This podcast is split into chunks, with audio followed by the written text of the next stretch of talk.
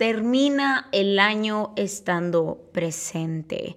Quería hacer un episodio sobre este tema en una de las temporadas más lindas y esperadas del año. Y quería tocar este tema porque creo que es importante disfrutarla y ser intencionales incluso en las vacaciones y en esta temporada. Así que voy a estar tocando puntos importantes y como ustedes saben que me gustan herramientas súper prácticas, también las voy a estar dando. Así que espero que este episodio les pueda gustar, lo puedan disfrutar y lo más importante, que puedan ser intencionales al respecto. Hello, soy Julie Bocache y este es Better You Podcast por mucho tiempo he estado motivada por aprender, descubrir cosas nuevas, retarme cada día y poder vivir una vida intencional. Me encanta leer, aprender y escuchar podcasts para poder descubrir cómo tener una vida mejor en Dios y lograr cumplir mi propósito. Y eso es lo que quiero compartir en este podcast. Quiero que podamos crecer y aprender juntos. Así que bienvenidos a Better You Podcast. Sí, dije que también podemos ser intencionales en esta temporada tan linda y tan esperada de todo el año. Y algo que, que pienso constantemente para ser intencional, o Julie, ¿a qué te referís con ser intencional en esta temporada más linda donde se supone que puedo descansar, tener vacaciones, pero a la misma vez me puedo estresar, me puedo frustrar porque no cumplí ciertas metas, ciertos hábitos que quería, o estoy estresada por todo lo que se viene, etcétera, etcétera. Entonces, Ah, el primer punto o algo que te puede servir es pensar cómo me quiero sentir. ¿Cómo me quiero sentir en esta temporada? ¿Me quiero sentir frustrada? ¿Me quiero sentir estresada? ¿O me quiero sentir con paz? Eh, ¿Me quiero sentir tranquila, me quiero sentir bien, quiero estar rodeada de familia, de amigos, quiero estar presente en el momento, quiero disfrutarlo y quiero descansar. Esto puede sonar muy diferente para muchos de nosotros porque cada uno tiene como deseos diferentes de cómo me quiero sentir. Pero este es el primer punto, cómo me quiero sentir en esta temporada y empezar a ser intencionales en esas acciones que nos van a ayudar a sentirnos como realmente queremos sentirnos. Otro punto importante, cuidar los pequeños detalles. Cuidar los pequeños detalles, cuidar todo lo, lo pequeño y lo que pareciera que no tiene importancia es lo más importante cuidar y agradecer por esos pequeños detalles, incluso decorar esos espacios en nuestra casa, en nuestro hogar, para, no sé, porque por eso les digo que esto es como personalizable o tiene que ser personalizado, porque en mi caso, ¿cómo me quiero sentir? Quiero sentir que esta época va a ser súper acogedora, quiero sentirme cómoda en mis espacios, de verdad quiero sentir esta temporada eh, linda con familia, con amigos, quiero disfrutar, quiero descansar y quiero apreciar los pequeños detalles. Quiero apreciar cada pequeño detalle y quiero ser agradecida. Quiero terminar este año siendo agradecida y cuidando cada pequeño detalle. Perdón que lo repita tanto, pero creo que la vida está llena de pequeños detalles y esos detalles es lo que hace una vida súper linda y es la razón por la cual podemos estar y ser agradecidos. Así que otro punto eh, que pienso que es importante es cuidar a los que me rodean cuidar a los que me rodean y no solo eso, demostrarlo y estar presente. No hay peor cosa que estar en las temporadas más lindas de todas y no estar presente en el momento. O sea, estoy físicamente, pero mi cabeza está en otro lado y no realmente no estoy presente. Mi mente, mi corazón no está en el momento y esa es otra cosa, ese es otro detalle cuidar a cada persona que me rodea, valorarlas, decirles y contarles lo mucho que estoy agradecido, agradecida por ellas y lo mucho que le agregan a mi vida, ese valor, esos detalles que le han dado a mi vida. Entonces, quiero estar presente para esas personas que amo y que admiro.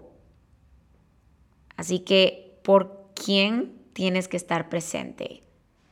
Y más en esta temporada. Generalmente en esta temporada, ya cuando ya casi son vacaciones y estamos en casi Navidad y todo, eh, nos estresamos, nos frustramos porque a lo mejor no he logrado una meta y estoy enojada conmigo, estoy y, y creo que no es la manera para terminar un año. No es la manera y podemos terminar fuertes el año, podemos terminar siendo intencionales en este año y estando presente, presente en cada momento. Así que no perdamos la oportunidad de vivir una experiencia inolvidable en el momento y temporada más esperada del año por los quehaceres o por lo que no he podido lograr. No perdamos ese momento más esperado y más lindo de la temporada solo porque no hemos podido hacer algo. Yo entiendo que hay prioridades, entiendo que hay trabajo y eso está bien, pero no podemos permitir que todo eso nos quite lo más valioso de esta temporada y es poder disfrutar y estar presente. Y el último punto que quiero tocar es descansar. Otra cosa de cómo me quiero sentir es descansar. Lo peor sería que en este año termine sintiéndome agotada.